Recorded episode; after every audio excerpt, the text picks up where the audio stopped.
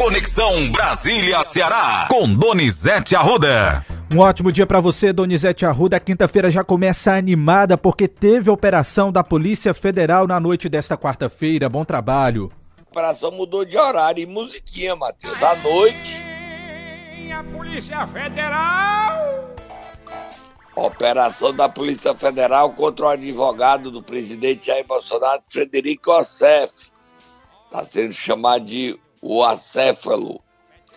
O objetivo era levar seu celular após ele ter confirmado que comprou um, um, um relógio dado pelo governo do Bahrein ao governo brasileiro e que foi vendido. Ele pagou uma nota, pagou 47 mil dólares desse relógio. E agora o relógio existe essa atitude dele de dizer que comprou sem o presidente saber irritou os aliados do ex-presidente Jair Bolsonaro.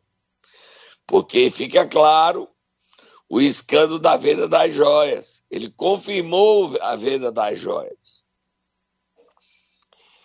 E nesse escândalo, o tenente-coronel Mauro Cid ganhou o terceiro advogado você viu que o César Bittencourt chegou dizendo que ele cumpre ordens, jogando pepino no colo de Bolsonaro. A crise está grande. Enquanto isso acontece, os bolsonaristas estão calados. Não é para menos. O, a crise só cresce de intensidade, até porque o jornal Estado de São Paulo traz que Mauro Cid movimentou 9 milhões e 700 mil reais. E também confessou que Bolsonaro tinha uma conta com 2 milhões e 400 mil reais. Tudo é problema, né, Matheus? Tudo é dificuldade. Exatamente, Donizete. A situação só se complica cada vez mais, viu? Vamos ver como é que vai e se desenrolar. Essa história do Mauro Cid contratar um advogado contra o Bolsonaro para dizer que cumprir a ordem, hum, gosto não. Foi pesado. Bolsonaro teve reuniões com os filhos pelo telefone e não está nada satisfeito. Próximo assunto, Matheus. Vamos lá, Donizete, vamos mudar de assunto, na verdade, voltar a falar sobre a questão do apagão, porque o Ceará continua no epicentro dessa crise. Foi que aconteceu. As causas do apagão, que atingiu aí 25 estados e o Distrito Federal durante a manhã da última terça-feira, ainda não estão claras. Esse é o ponto. Mas o ministro das Minas e Energia, Alexandre Silveira, disse que foi uma linha de transmissão ligando Quixadá a Fortaleza. O deputado Danilo Forte discorda disso. Vamos ouvir Alexandre Silveira e Danilo dessa briga. É extremamente necessária a participação é, muito ativa da Polícia Federal nesse caso, já que a ONS não teve como apontar uma falha técnica que pudesse causar um evento com a dimensão que teve a paralisação da, da, da energia no país. Gostaria muito de ter recebido por parte da ONS hoje um apontamento exclusivamente técnico que é, fundamentasse ou que alicerçasse o ocorrido ontem. Mas, infelizmente, não foi essa a posição da ONS. É de que realmente todas as hipóteses podem ser aventadas. O que nos interessa nesse momento é que não aconteça mais. Portanto, todas as providências têm que ser tomadas. Aí, quer envolver a Polícia Federal para fazer essa investigação. Aí tem um deputado Danilo Forte falando sobre esse assunto. Vamos ouvir. Um elefante não passa no buraco de uma agulha não podemos responsabilizar o Ceará por um problema que causou apagão em 25 estados do Brasil. O problema está no gerenciamento da rede. Uma linha de transmissão de 500 kV entre Fortaleza e Xadá não pode apagar um sistema de 80 gigas. Isso não existe. As proporções são muito desiguais. O que houve, de fato, é que há um problema no gerenciamento onde uma sala com tecnologia e painéis que acompanham todo o sistema nacional tem que estar sendo acompanhada diuturnamente para saber onde tem as falhas do sistema e automaticamente prever aqueles, aquelas redes que precisam ser apagadas para que esse, essas alterações não contaminem o sistema como um todo. E de fato, foi o que aconteceu. A própria ONS e o próprio Ministério já admitem que tem falha técnica. A própria Casa Civil já falou que houve falha técnica. Agora tem que apurar as responsabilidades e, e punir exatamente aqueles que foram responsáveis por esse prejuízo e esse transtorno. E agora ressarcir os consumidores que tiveram os seus eletrodomésticos queimados. Esse é papel também de indenização por parte dos órgãos governamentais. Pronto, Donizete. Tá aí então o posicionamento. Inclusive, a gente tem até uma nota aqui da Eletrobras, viu? Leia aí, Matheus. Ó, vou, vou, ler, vou ler aqui alguns pontos importantes, porque a Eletrobras ela disse o seguinte: que a manutenção dessa linha de transmissão está em conformidade com as normas técnicas associadas. A Eletrobras ressaltou que o desligamento da citada linha de transmissão de forma isolada não seria suficiente para a abrangência e repercussão sistêmica desse ocorrido e assegurou que continua colaborando para a identificação das causas da perturbação de natureza sistêmica e dos motivos que levaram à sequência de desligamentos ocorridos no SIM sob a coordenação do Operador Nacional do Sistema Elétrico ONS. Tá aí trechos da nota da Eletrobras. É, e lá em Quixadá não tem energia eólica, só tem energia solar. Então, que era uma das causas. Agora, o governo sofre com esse desgaste, né? O ministro Rui Costa é, disse que não foi uma falha, ponto. O assunto continua rendendo. E esse assunto a gente vai tentar, no momento, dar o, deve ir para a CPI da Enel, que começa a funcionar hoje direitinho, né? Ontem já teve primeiro trabalho, e a CPI da Enel vai discutir esse assunto, né, Matheus? Exatamente. A gente vai até trazer um deputado aqui, deputado Felipe Mota, falando sobre esse assunto ontem na tribuna. Mas vamos mudar de assunto, Donizete. Presidente vamos, Lula sim. pode visitar o Ceará aqui em setembro, foi o que anunciou ontem o ministro Rui Costa. Vamos ouvi-lo. Vamos lá.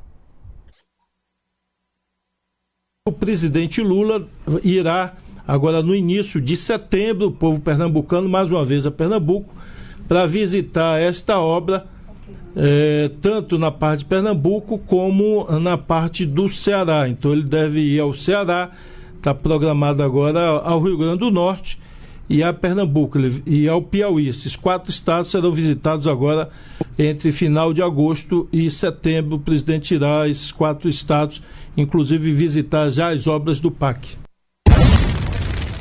Aí a Transnordestina ele vai visitar, né? duplicação. Exatamente, as obras do PAC. As, no... as obras do PAC. Ele vai fazer visita, transposição, não. Transnordestina, e no Ceará, Transnordestina e duplicação da BR-116. Vamos esperar quando é que o Lula vem. Se ele vai abrir espaço para entrevistas, para a gente perguntar e fazer a... participar da cobertura da visita dele ao Ceará. Tá, próximo assunto, Matheus. Queria que você me contasse como é que foi a reunião entre o presidente Lula e o presidente da Câmara dos Deputados, Arthur Lira. Fiquei sabendo que eles se encontraram ontem à noite. Tudo acontecendo à noite em Brasília. Lula chegou 20 horas, 20 e 10, na residência oficial do presidente da Câmara dos Deputados, Arthur Lira, e os dois ficaram lá até 10 da noite, discutindo reforma ministerial, sem testemunhas. Não, tinha, né? Tava lá, o Padilha tava lá, o ministro Alexandre Padilha. E o Lula quer resolver até amanhã a reforma ministerial. A nomeação de Fufuca, do PP, e Silvio Costa, do Republicano. Certo que vai ser criado um novo ministério das pequenas empresas, micros e pequenas empresas, médias empresas também esse ministério deve ir para Silvio Costa. E o Ministério do Fufuca ninguém sabe ainda qual vai ser, porque o Lula não abriu o jogo. Mas muita expectativa. Não é nem destaque ainda nos jornais, sites, internet sobre essa reunião. Só quem noticiou foi o Lauro Jardim, do jornal O Globo.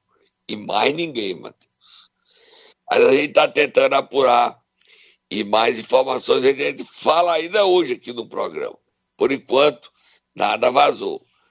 Vamos tomar um suquinho, a gente volta já já, mano. Momento Nero! Quinta-feira chegou, Donizete Arruda, e eu quero saber de você quem é que nós iremos acordar hoje. Diga aí, Matheus. Hoje eu vou dar o privilégio a você. Te acorda quem? Vamos lá para Copiara. Diga Exatamente. quem nós vamos acordar. Exatamente. Nós iremos acordar o prefeito afastado Antônio Almeida. Tá ruim lá para ele, né? Ontem a Câmara Municipal se reuniu e abriu a comissão processante. Seis votos a cinco. Vai, Tata. Acorda, Antônio Almeida.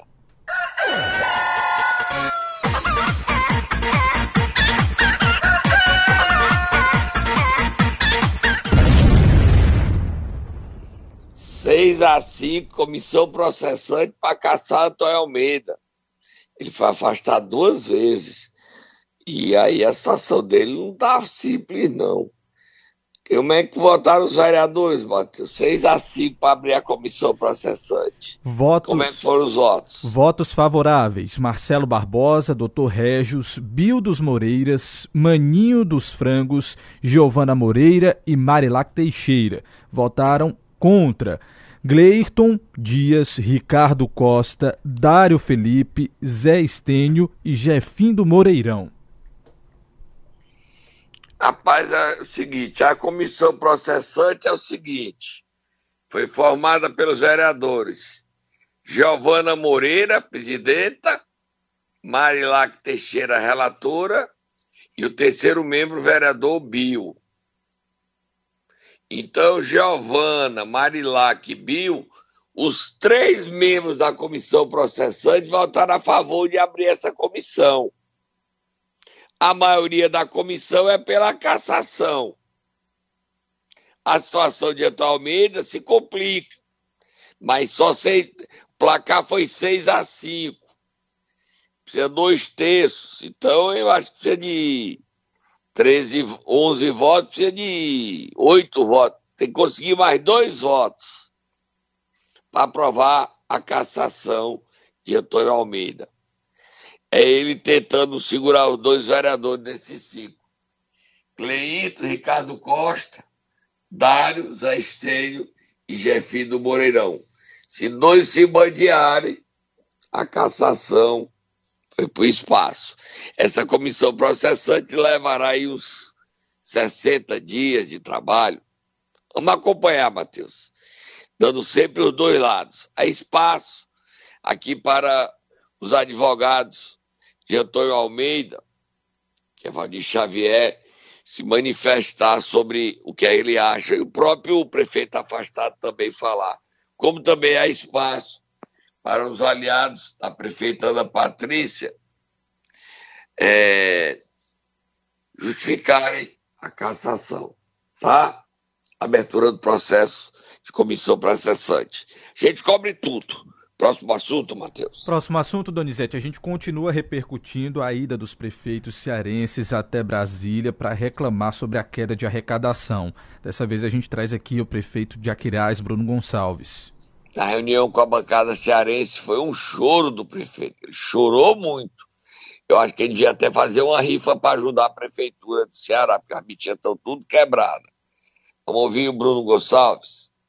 Para deixar o dado aqui importante no Aquiraz mês de agosto. Primeira cota era 1,600 ano passado. Recebemos 498. Segunda cota, senador Cid, era 330 mil. Nós recebemos 29 mil reais. Olha uma cota do município do Aquiraz, que tem grande serviço, uma das maiores arrecadações do Estado, recebeu uma cota de 29 mil reais. Desespero que não dá. Terceira cota, 1 milhão e 700. Recebemos 850 mil. Nós perdemos 2 milhões e 200 em cotas de um mês. Se continuar desse jeito, vamos perder 4 milhões de ICMS em um mês. Em um mês. O FPM, que era 3,700, foi para 2,700. O mais engraçado, que chega a ser cômico, é o royalties, Marconi. A gente tinha uns pagamentos de 3 milhões para pagar, com um royalty de 800 mil do petróleo, ele trouxe 149 mil. 149 mil. Então, é, chega a ser desesperador para aquela de arrecadação.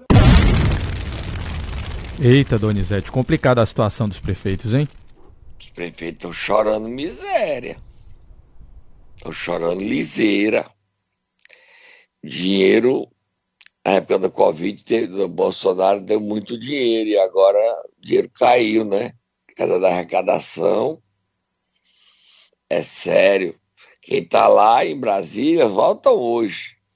E o presidente da prece, Júnior Carlos, disse: não, que a nossa situação é muito difícil, muito difícil, muito difícil. E o que é pior, o ano terminando, que nós estamos chegando em setembro, e ano que vem é ano eleitoral. Esse ano só se faz obra até junho, né? E dinheiro não tem, cadê obra para poder eleger o sucessor ou se reeleger? Isso é um desespero grande desses prefeitos, né? Tem mais de 30 prefeitos aí. Próximo assunto, Matheus. Vamos lá, Donizete, vamos falar sobre articulação política. Ontem foi um dia típico para o governador Elmando, ele não pôde muito se envolver nisso, porque ele teve um probleminha de garganta aí, cancelou Ele só voltou pela manhã de Brasília e o clima, Brasília tá pesado o clima, sabe, Matheus? Hum, por quê? Umidade baixa, e aí é, Entendi.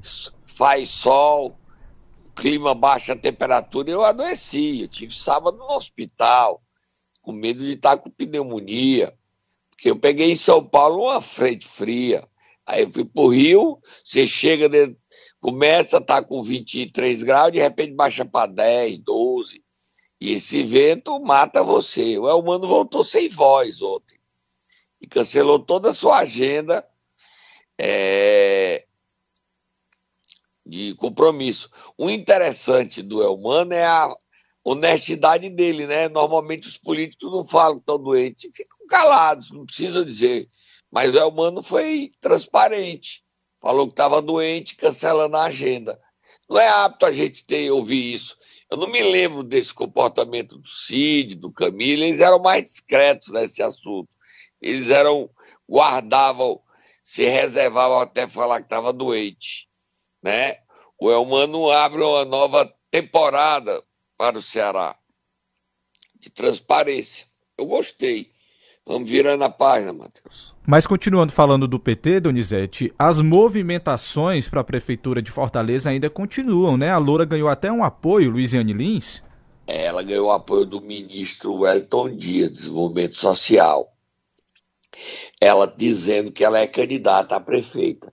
E o Guilherme Sampaio, que é o presidente municipal do PT, deu uma entrevista ao Diário do Nordeste disse o seguinte, que o desejo do Cid de manter a aliança PDT, PT e Fortaleza só é possível se o PDT abrir mão da reeleição de Cessato, abrir mão de trocar o Sarto por Roberto Cláudio, abrir mão de ter candidato à Prefeitura de Fortaleza, apoiar a candidatura do PT e aceitar a vaga de vice.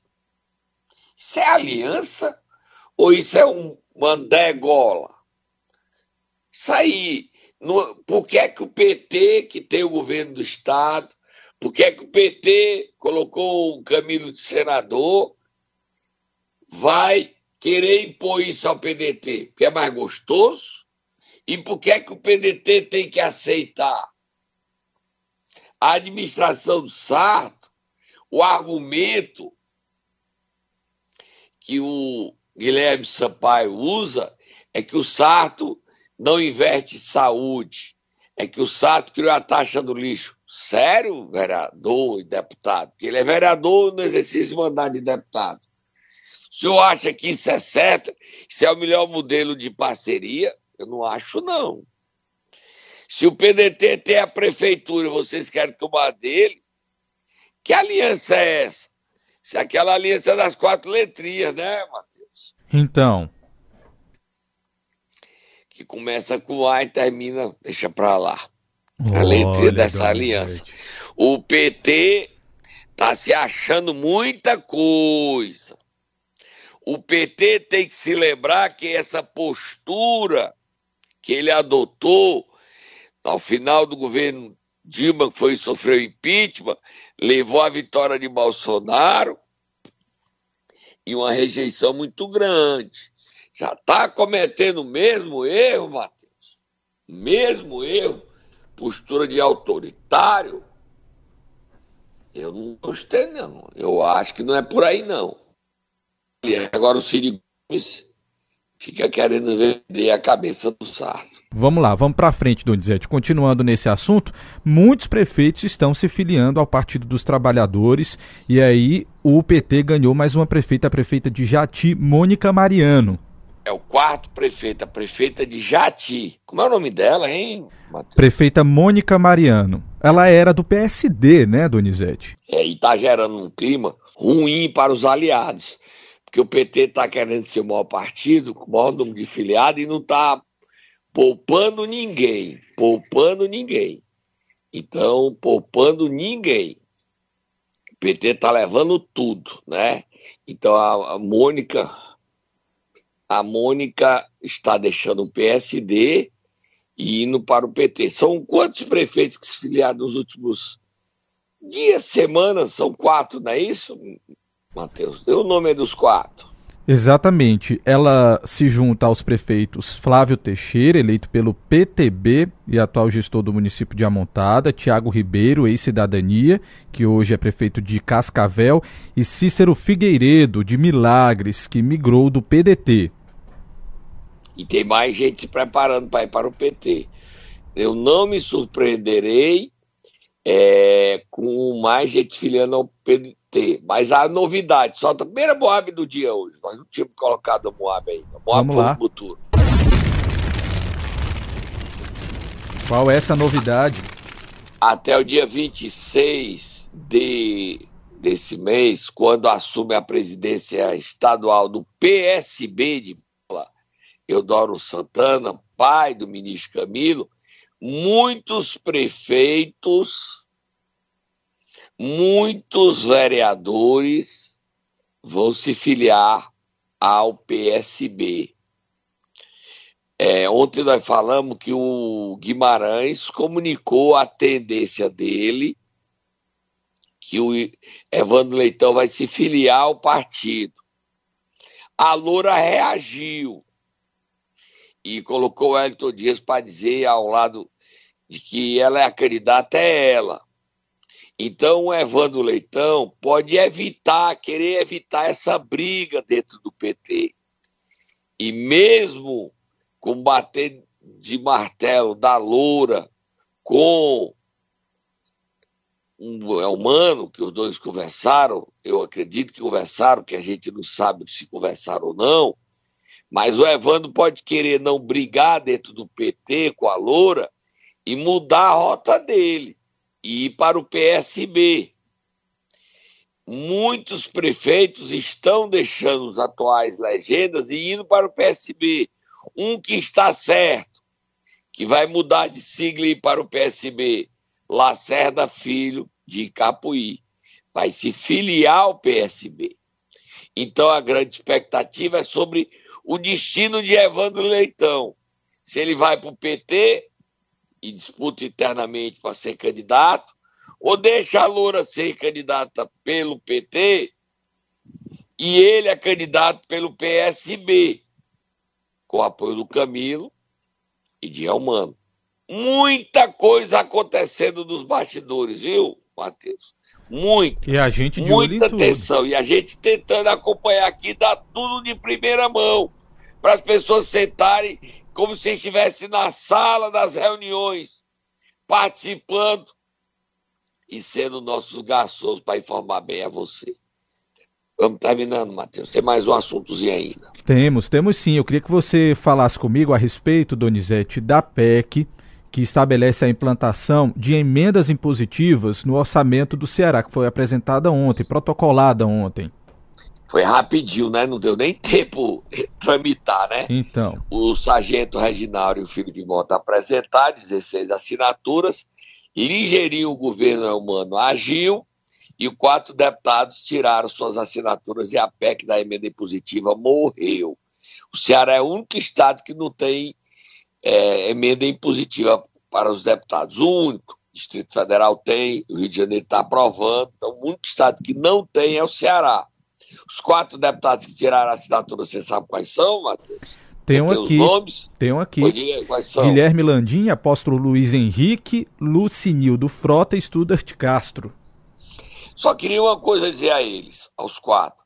Meus deputados, se os senhores não vão enfrentar o governo e há um aperto, não foi nem forte, só um apertinho. Vocês vão pular fora do barco? Assina não. Pega mal assinar e voltar atrás.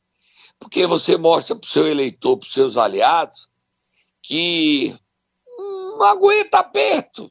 Então, apóstolo Luiz Henrique, Stuart, é, Guilherme Landim, líder do PDT, pegou muito mal para Guilherme Landim, muito mal para sua candidatura um dia ser presidente.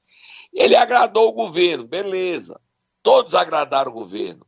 Lucinildo Frota, o Stuart, o Guilherme, o Apóstolo, agradaram o governo. Mas era melhor não ter assinado. Eu acho isso, minha opinião. Também não sou dono da verdade, não. Mas é o seguinte, chega o Reginaldo e o Felipe, assina aí, deputado Donizete. Disse, não. Por quê? Porque se eu assinar e o governo pedir para tirar, eu tiro. Então não vou assinar, não. Fica parecendo, sabe o quê, Matheus? Ah. Eu não queria dizer, não, mas fica parecendo barganha. Eu tirei e eu vou ganhar um carinho do Elmano, uma fotozinha, uma selfie, vou ter uma reunião, benefício para meus municípios. É ruim. A política fica mais pobre. Vocês são pessoas de bem. Então, Vamos lá, vamos ouvir Felipe Mota para terminar. Vamos lá, terminando então, Felipe Mota, deputado estadual. O que nós vamos abrir agora os trabalhos da CPI da Enel. Nós começamos uma CPI quando um ministro de Estado, o ministro Alexandre Silveira, emite uma informação onde o Estado do Ceará possa ter sido um dos responsáveis pelo apagão do dia de ontem Aí eu te pergunto, a Enel, ela é transparente com a ANEL? Ela é transparente com o Sistema Nacional de Distribuição de Energia? Ela é coerente com os cearenses? O cidadão da cidade tem dificuldade com a religação, o cidadão do interior tem a dificuldade para saber onde é que é um problema, para que se volte automaticamente para ele poder trabalhar na sua irrigação. É despreparo, é falta de comprometimento, é falta de transparência, porque tanto o homem público como as empresas privadas, elas têm que ter transparência com o cidadão. Tá aí, Donizete, terminando, vamos lá. Terminando e dizer que essa história precisa ser passada limpa, né? O Ceará não pode ficar com esse desgaste, não. Tá? Nossa rede não pode ficar com desgaste, não. E ainda tem que se manifestar. Dizer que não tem culpa, dizer que não é responsável. A linha de transmissão que gerou esse problema apontado pelo ministro Alexandre Silveira é uma linha da rede Chess. Chess faz parte da Eletrobras, que nega ter culpa nisso. A gente volta amanhã e você viu como nós informamos tudo, muita informação aqui, sempre de primeira mão para você. Fui!